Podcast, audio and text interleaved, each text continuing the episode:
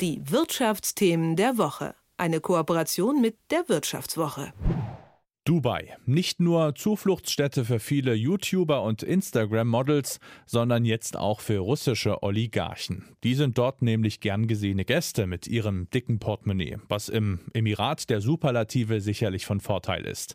Was die Oligarchen aber ausgerechnet nach Dubai treibt, wie man sich dort an die neuen Gäste anpasst und ob wirklich alle Russen dort voll und ganz hinter Putin stehen, weiß Volker Terhaseburg von der Wirtschaftswoche. Schönen guten Morgen. Guten Morgen. Ja, Dubai als Zufluchtsstätte für russische Oligarchen. Beschreib mal diese Symbiose. Was machen superreiche Russen in Dubai und wie profitiert Dubai von ihnen? Ja, also es ist ja so, dass in den vergangenen Wochen doch einige Staaten oder Staatengemeinschaften Sanktionen gegen äh, Russen äh, erlassen haben, um eben Putin unter Druck zu setzen. Und dass es gar nicht mehr so einfach ist, ähm, für alle Russen eigentlich Geld auszugeben oder ihr Geld irgendwo unterzubringen. Und im Prinzip ist es so, dass Oligarchen jetzt versuchen, ihr Geld zu parken, in Sicherheit zu bringen.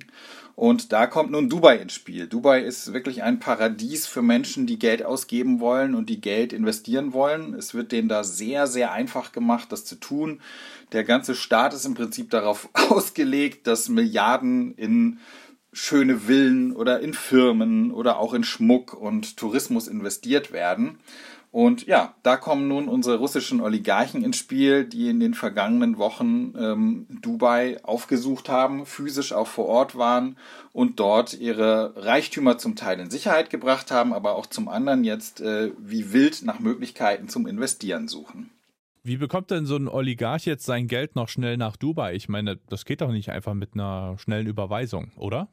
Ja, also ich habe mir sagen lassen, dass die äh, in erster Linie ihr Geld auch in verschiedenen Währungen geparkt haben. Das heißt nicht unbedingt auf ihren Rubel äh, festsitzen, die eingefroren sind oder blockiert sind. Das heißt, so ein professioneller Oligarch, der hat nicht alles sozusagen auf einem Girokonto liegen, sondern der hat verschiedene Möglichkeiten, sein Geld äh, zu äh, parken. Und es geht ja darüber hinaus auch um ähm, Dinge, die ich schon besitze als Oligarch, ähm, zum Beispiel eine Luxusjacht. Wir haben jetzt alle in den vergangenen Tagen von Yachten gehört, die irgendwo in Europa festgesetzt wurden.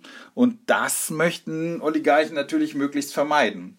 Und da nun Dubai äh, wirklich äh, sehr, sehr offen ihnen gegenüber ist und auch eine sehr, sehr russlandfreundliche Politik betreibt, haben doch in den vergangenen Tagen einige Oligarchen ihre super Luxusjacht in Dubai in Sicherheit gebracht.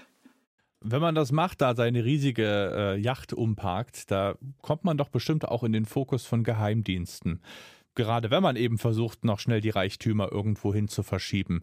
Sind die dann in Dubai irgendwie abgeschirmt und sicher oder kann es da auch mal für die brenzlig werden?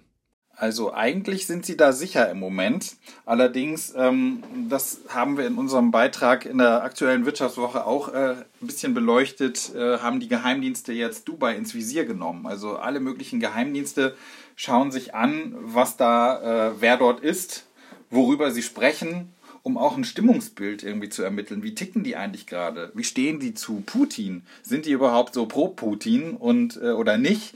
Und ja, wo, wo ist ihr Geld und wie, wie verstecken sie das? Ähm, prinzipiell ist das alles überhaupt nicht illegal, sein, in, in Dubai zu investieren. Auch für sie nicht, weil es gibt keinerlei Sanktionen dort. Und äh, im Gegenteil, also die Regierung betont, wie, wie freundlich sie äh, Russland gegenüber gestimmt ist. Das kann man auch daran sehen. Vor ein paar Wochen gab es ja eine, eine Abstimmung über eine Resolution in der UNO die den Angriff äh, auf die Ukraine verurteilen sollte. Und da haben sich ja drei Staaten enthalten der Stimme. Einer war China, der andere war Indien und der dritte waren die Vereinigten Arabischen Emirate.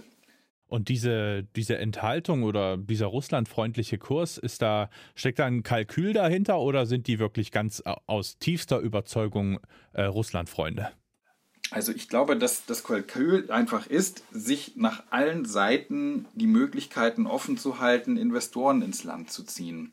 Und das haben die Natürlich tun sie das auch gegenüber dem Westen, also auch viele deutsche Unternehmen sind dort vor Ort, aber die wollen sich sozusagen diese, diese Russland-Achse nicht verderben und die werden das meiner Meinung nach auch so lange ausreizen, bis es da irgendwie Stress gibt. Also bis zum Beispiel die Amerikaner mal sagen, hier, Moment mal, was macht ihr da eigentlich? Äh, wie passt sich denn Dubai den Bedürfnissen seiner wirklich ja, schwergewichtigen russischen Gäste an? Entstehen da neue Geschäftsideen, zum Beispiel so eine, weiß nicht, so ein Willkommensservice für, für russische Oligarchen? Gibt es da irgendwelche verrückten Sachen? Na, es ist so, dass sich da eigentlich schon eine ganz schöne Business-Community entwickelt hat. Äh, die, die Wirtschaft kennt ja keine Grenzen und wenn es irgendwo eine Nachfrage gibt, dann, dann muss die auch bedient werden.